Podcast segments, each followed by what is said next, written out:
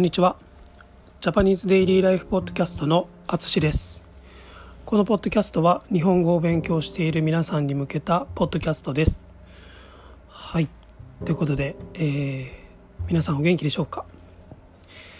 今日は、えーと、12月25日ですね。2022年の12月25日クリスマスの日ですね。はい。えっ、ー、と話はクリスマスとは関係ないんですけど今日記憶について話そうと思います。えー、っと皆さんはめっちゃ昔のことでも覚えていることは何かありますか？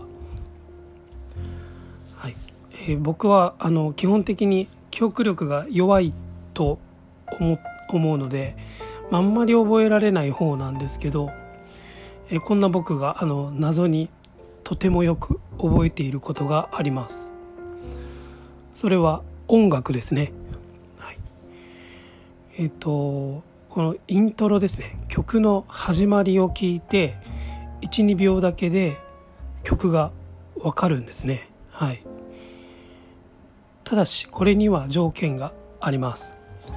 僕があのよくラジオを聴いていたんですけどそのラジオをよく聴いていた時の音楽に限りますね。はい。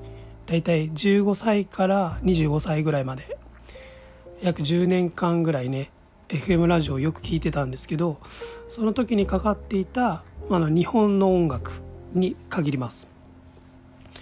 はい。これは、ね、本当なんですね。はい。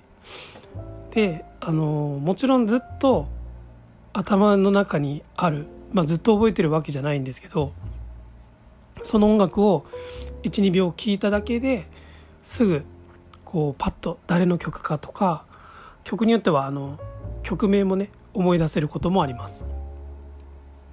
これは自分でも驚くんですけど多分この記憶はなくならないんじゃないかなと思ってます。はい。であの何の話をしたいかということなんですけどあの語学の勉強ですね。これって結構記憶力も重要なポイントになりますね。はい。特に単語ですね。うん。これは結構大変だなと思います。うん。でなので、まあ、記憶力のことを時々ね考えるんですね。えー、この僕の音楽の謎の記憶力からこの考えられることはまあ覚えようとしないということも一つ大切なのかなと思います。僕はこのラジオを聴いてた10年間音楽をこう覚えようとして聴いていたわけではなくて、まあ、ラジオでよくかかっていたから、まあ、聞く回数が自然と多くなって、まあ、好きな曲とかはもう本当に自然と覚えたんだと思います。ですのであの、まあ、毎日見たり聞いたりすることが大切なんだと思います。でちょっと話変わるんですけどあの脳の仕組みですね。頭の脳の仕組みを、まあ、調べていた時に知ったことの一つの話なんですけど脳は、まあ、初めは全然覚えようとしないんですね。あの結構すぐに忘れちゃうんですけどあの毎日同じ情報があると、まあ、それをこう大切だと認識するんですね。はい、でそのその仕組みというかその特性を利用するってことですね。要はこの脳を騙すということですね。はい。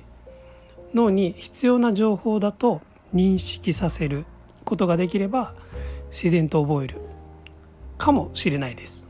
うん。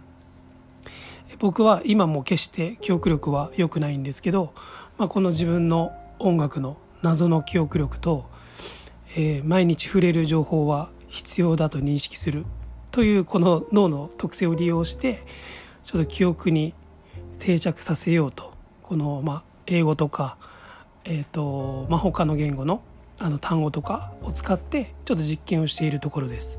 はい、ということで、えー、今回は記憶についての話でした。